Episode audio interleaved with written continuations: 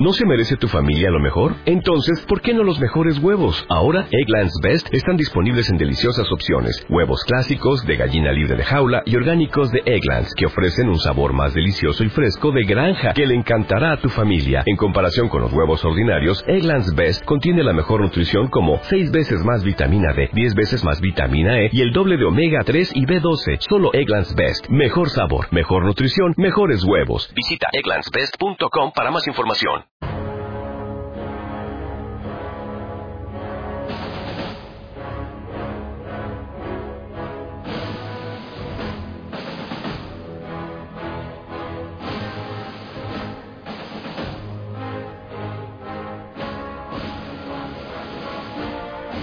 Alguna, el acontecimiento más relevante, el fundamental, el hecho clave del siglo XX fue la Segunda Guerra Mundial. Casi seis años eh, de guerra total. Seis años en el que el mundo tembló. Tembló donde se libraron eh, cruentas batallas, donde se puso en solfa la nueva ideología política que debía predominar desde entonces. Conceptos eh, políticos como comunismo, fascismo, nacionalsocialismo, capitalismo afloraron eh, con absoluta crudeza en aquellos tiempos. Desde el 1 de septiembre de 1939 hasta agosto de 1945, con el estallido de las dos bombas atómicas lanzadas sobre Hiroshima y Nagasaki, 60 millones de muertos, casi todos los países del planeta Tierra involucrados, un total horror que cambió la faz del planeta.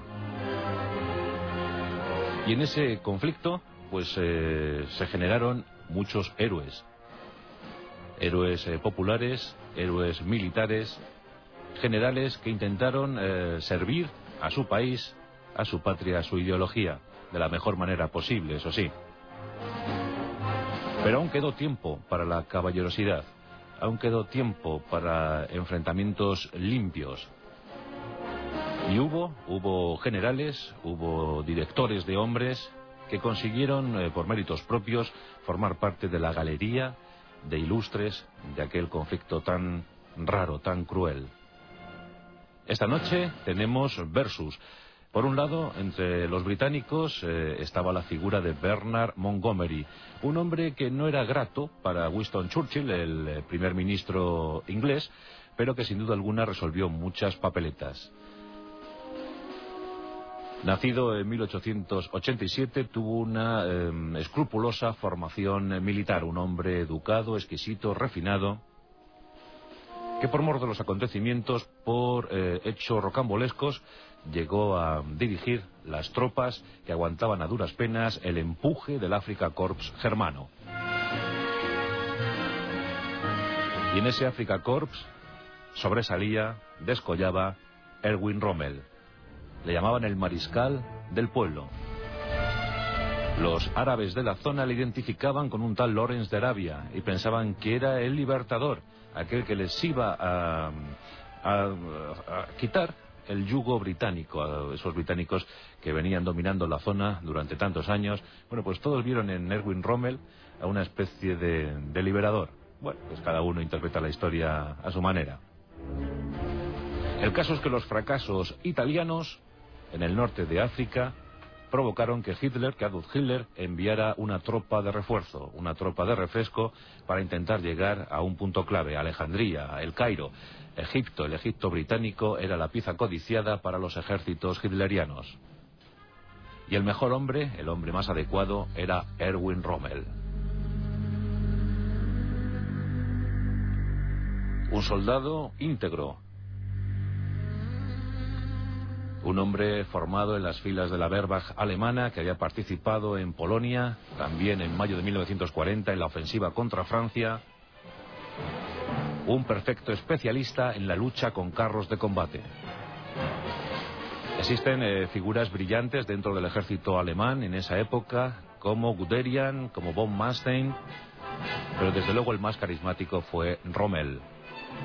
Con su división fantasma, ocasionó grandes estragos a los ejércitos aliados en Francia.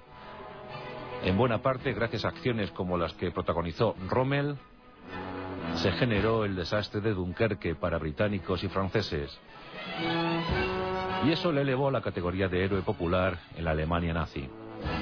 Por tanto, no fue de extrañar que Hitler confiara en él para evitar el avance de los británicos en el norte de África tras la hecatombe italiana. Con escasas fuerzas, siempre desprovisto de combustible, pero con argucias, con inteligencia, con brillantez, Erwin Rommel puso en jaque a los ejércitos británicos, les hizo retroceder y estuvo a punto, a punto de tomar Egipto. A tan solo 100 kilómetros se quedó del Cairo.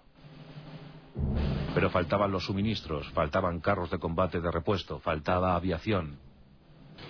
Aún así, el Africa Corps eh, pasó a la historia como una de las mejores formaciones de combate en toda la Segunda Guerra Mundial. Y el artífice de aquella gesta fue Erwin Rommel. Sin embargo, en julio de 1942, los acontecimientos darían un giro drástico, espectacular. Montgomery hacía acto de presencia en el escenario norteafricano. El séptimo ejército eh, se reorganizaba. Llegaban tropas de Nueva Zelanda, de la India, de cualquier parte del imperio, de la Commonwealth. Montgomery comenzó a acumular tropas y material hasta que se sintió lo suficientemente fuerte como para lanzar una ofensiva total sobre las fuerzas del Africa Corps. Erwin Rommel se encontraba fuera de África, se encontraba en el continente europeo, tratándose una dolencia hepática, y la ofensiva eh, británica le pilló por sorpresa. Esta ofensiva fue demoledora, con cientos de cañones, carros de combate, miles de efectivos. Y entre esos efectivos figuraba la séptima división, la séptima división de infantería, hombres conocidos como las ratas del desierto. Fueron eh, meses de incesante ofensiva, de gran lucha en la que los eh, germanos, en la que los alemanes hicieron pagar eh, muy cara aquella osadía. Se retiraron con absoluto orden. Rommel retomó las riendas del asunto y con unos pocos carros de combate consiguió salir de aquella ratonera. Winston Churchill llegó a decir, hasta el Alamein no habíamos ganado nada. Desde el Alamein, noviembre de 1942, no volvimos a perder nada. Lo ganamos todo. Este fue el, primer enfrentamiento entre Bernard Montgomery y Erwin Rommel en el norte de África. Bien es cierto que Rommel no pudo dar la verdadera talla de sus posibilidades, la verdadera medida de esas posibilidades por la falta de, suministros, por la falta de hombres, por la falta de carros de combate. Pero en verdad estos dos colosos de la Segunda Guerra Mundial se midieron bien en esos años, en ese año de 1942. Bernard Montgomery comentaría en sus memorias posteriores, fue longevo, Montgomery vivió hasta 1976, pues comentó en esas memorias, es cierto que Erwin Rommel sin duda es el mejor general al que tuve el honor de enfrentarme. Pero la historia no nos iba a privar de un segundo enfrentamiento. Los derroteros de la guerra provocaron que Montgomery asumiera mando de las tropas británicas en el desembarco de Sicilia, en el asalto, por fin, al continente europeo, en ese 1943. Otra contienda feroz, eh, la de Italia. Los alemanes se batieron con absoluta determinación, con gran denuedo. Pero hasta 1944 no volvemos a ver enfrentados a estos dos inmensos generales, que se habían ganado ya el respeto de sus hombres, el respeto de sus tropas. Magníficos caballeros en el campo de batalla, respetuosos con el enemigo. A Erwin Rommel le habían encomendado la defensa del muro atlántico, las defensas de Europa. Se preveía desde hace tiempo una invasión del continente por Francia. Había dos puntos, eh, Calais y Normandía. Los aliados, después de muchos preparativos, exhaustivos preparativos, eligieron Normandía. Los alemanes esperaban el ataque por Calais, más cercano a las Islas Británicas. En todo caso, eh, Rommel procuró fortificar todo el litoral europeo. Esa Europa occidental era un bastión, se debería convertir en un bastión ante la invasión aliada. Desde la frontera con España hasta casi los fiordos, Europa parecía inexpugnable. Erwin Rommel supervisaba personalmente el levantamiento de búnkers, la colocación de trampas para los carros de combate, la construcción de trincheras, el sembrado de minas. Los alemanes se sentían seguros, se sentían protegidos tras eh, esa suerte de defensas. Y bueno, pues eh, la batalla estaba a punto de darse. 6 de junio de 1944. Comienza la operación Overlord, el desembarco de Normandía, el asalto final a la Europa hitleriana. Fue una batalla feroz. Los aliados desembarcaron en cinco playas. Los norteamericanos se llevaron la peor parte. Los alemanes aguantaron fieramente. Numerosas eh, divisiones germanas se movilizaron rápidamente ante el ataque sorpresa. Pero las cosas ya no estaban eh, como al principio de la guerra. Entre esos hombres, entre esos soldados alemanes de la Wehrmacht, ya había muchos jóvenes de las juventudes hitlerianas, había soldados veteranísimos de más de 50 años. Los carros de combate no eran numerosos, no eran suficientes para aplacar la ira de los aliados. La situación en el cielo no era mejor para los alemanes. Miles de aviones aliados cubrieron los cielos de Francia y consiguieron hegemonía para la invasión. Erwin Rommel resistió con lo que pudo. Tampoco, tampoco se le vio en el frente. La fatalidad quiso que estuviera eh, retirado en ese momento celebrando el cumpleaños de su mujer, también muy fatigado por la enfermedad, pero una vez más el, gran estratega alemán no estuvo en el momento adecuado. Durante semanas los alemanes intentaron contener el avance aliado, pero fue imposible. El 17 de julio de 1944 el propio Erwin Rommel era herido, herido mientras que se desplazaba a un lugar del frente. Era herido por un avión desde el aire. Estuvo a punto de fallecer. Posteriormente se le involucró en esta sedición, en esta conspiración que se preparaba contra Hitler, en aquella guarida de lobos. Su nombre figuraba en primer lugar. Hitler le ordenó tomar una decisión fatal. Y Erwin Rommel, intentando eh, evitar males mayores para su familia, optó por el suicidio. Una de las personas que sintieron esa muerte fue paradójicamente Bernard Montgomery. Y como ya os digo, escribiría en sus memorias que fue sin duda alguna Erwin Rommel el mejor general al que jamás había enfrentado.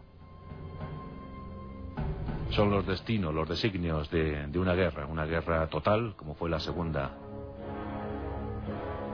Desde entonces Europa respiró aliviada, desprovista de los nazis pero con la amenaza constante de los comunistas de Stalin, el propio Winston Churchill acuñó aquel término, el famoso término, el famoso concepto del telón de acero que separaba a Europa.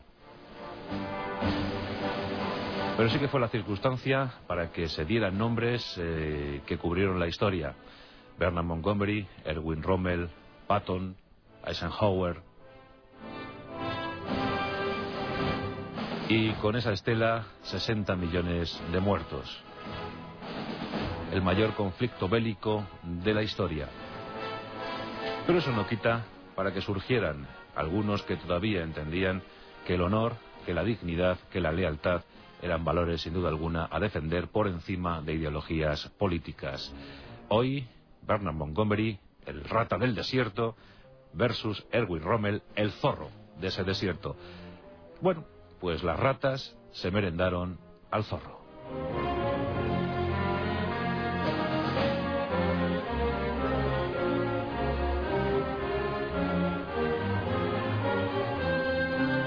La Rosa de los Vientos, con Juan Antonio Cebrián, en Onda Cero.